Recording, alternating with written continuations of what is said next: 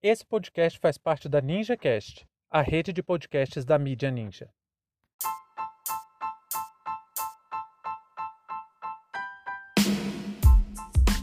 As manifestações em Cuba.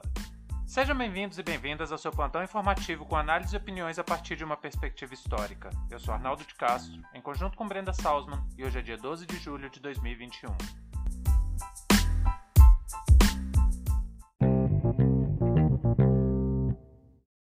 Cuba viveu um dia marcante no último domingo. Grupos opositores, financiados pelos Estados Unidos da América, convocaram manifestações na ilha e reivindicaram o fim da presidência de Miguel Dias-Canel Bermudez. O presidente democraticamente eleito tem recebido diversas críticas pela crise sanitária e social que o país vem passando. Em resposta, o governo reafirmou sua soberania e convocou a população para defender o país contra mais uma das tentativas de ingerência estrangeira. Atendendo ao chamado, o povo cubano mostrou sua indignação contra o embargo econômico imposto à ilha e se colocou em defesa da revolução. Cuba é um fenômeno. Goste ou não, Cuba carrega uma história de soberania e de luta contra o imperialismo que é de dar inveja. E o ódio das elites por Cuba vem exatamente daí, porque essa nação é o único país do continente americano que organizou sua política interna rechaçando por completo a interferência dos Estados Unidos. Mas essa é uma luta constante que Cuba tem que travar, porque em qualquer momento de crise ou dificuldade, os Estados Unidos tentam mais uma vez desestabilizar a soberania nacional cubana. Claro que a intervenção americana na política dos seus subordinados ao sul da fronteira não é uma exclusividade apenas cubana. Mas desde a Revolução de 59, o Império Norte-Americano encontrou uma resistência intransponível no Caribe. Agora, os Estados Unidos, num misto de raiva e vingança, mantendo as estratégias do século passado com novas táticas de desestabilização de governos, tenta usar o método em Cuba que tem usado em toda a América Latina, que teve governos progressistas nos últimos anos. Os exemplos são muitos: Brasil, Bolívia, Paraguai, Equador. E o que andou dando resultado na América Latina nos últimos anos foi a mistura de pressão externa com a ação de sabotadores nacionais. No Brasil, por exemplo, nós tivemos Sérgio Moro, no Equador, Lenin Moreno, na Bolívia, o Camacho. E depois de aplicar esse método em toda a América Latina, agora tentam reproduzir a técnica também em Cuba. O ministro das Relações Exteriores de Cuba, Bruno Rodrigues Parrilha, demonstrou a existência de uma rede de grupos supostamente humanitários que recebe dinheiro dos Estados Unidos para patrocinar atividades contra o governo cubano. São ONGs que recebem repasses na escala de milhões de dólares nos últimos anos e maior parte do que é arrecadado com a desculpa de ajuda humanitária vira peça publicitária veiculada em rádios e jornais para difamar o governo. Houve, por exemplo, uma pressão muito forte nos últimos anos para que Cuba permitisse a entrada de internet no país, como se não tivesse porque o governo queria ter o controle da informação, quando na verdade não tinha nada a ver com isso. E sim, novamente, tinha a ver com o embargo, porque ninguém podia exportar, por exemplo, fibra ótica para Cuba.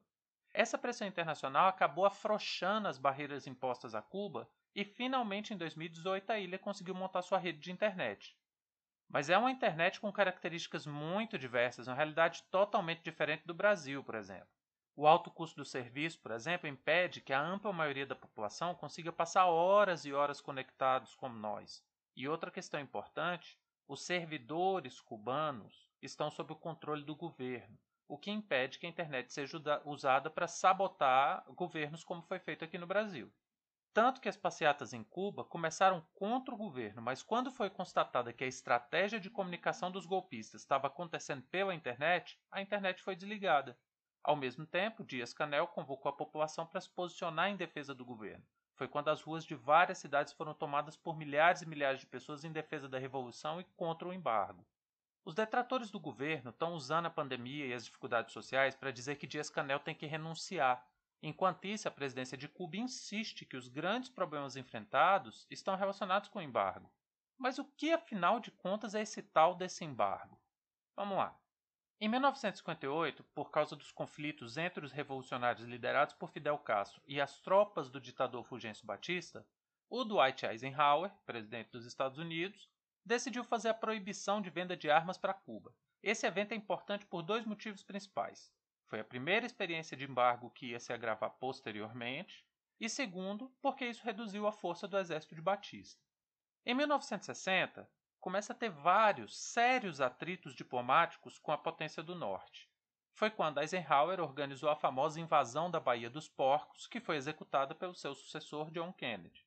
Como a investida militar fracassou miseravelmente pela força da mobilização dos revolucionários, o governo americano passou a proibir a exportação de diversos produtos para a ilha, como medicamentos e comida.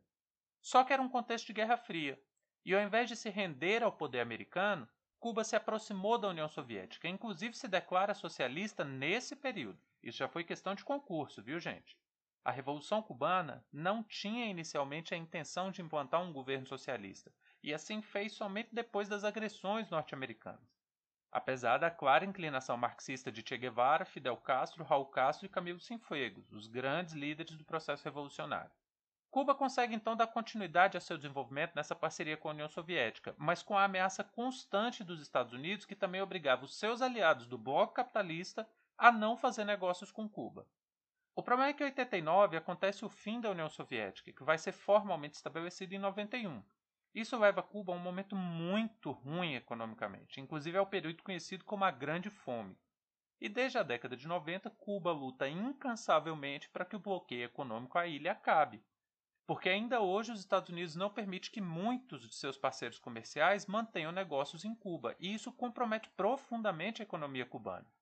Em um período como agora de pandemia e de dificuldades econômicas enfrentadas por todas as nações, Cuba também não ficou ilesa, até porque boa parte da sua economia vem do turismo.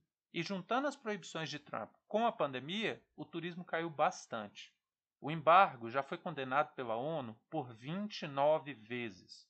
Na última conferência, foram 182 votos contra o embargo e dois a favor. Quem foi a favor foi Israel e, obviamente, os Estados Unidos. Mesmo assim, a comunidade internacional não consegue pressionar os Estados Unidos para encerrar essa prática criminosa que já dura mais de meio século. São 60 anos que uma ilha com baixa capacidade produtiva é proibida de acessar tecnologias porque a maior potência impõe restrições. Em 2015, o Barack Obama negociou, estava tentando negociar ao lado do seu então vice-presidente Joe Biden para estabelecer mudanças nessas relações com Cuba. Mas com a chegada de Trump ao poder, o embargo que tendia a diminuição pouco a pouco em passos lentos, com a chegada de Trump, ganhou ainda mais força esse embargo. E ele estabeleceu 250 novas cláusulas. Biden, que antes acompanhava essa mudança, hoje mantém a mesma política de Trump. É criminoso, é perverso, é terrível. E vou dizer mais: o povo cubano só não está na miséria absoluta, com a fome batendo na porta, por causa do socialismo. Se não fosse a política social de Cuba, mesmo com um embargo tão radical, provavelmente Cuba estaria em uma condição tão miserável quanto a do Brasil ou a do Haiti. Fim de papo.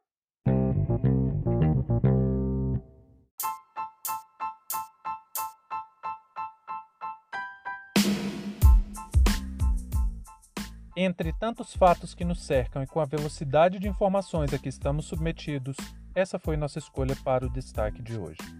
Se você quiser participar do nosso financiamento coletivo, acesse catarse.me história. Muito obrigado a você por prestigiar nosso trabalho e até a próxima.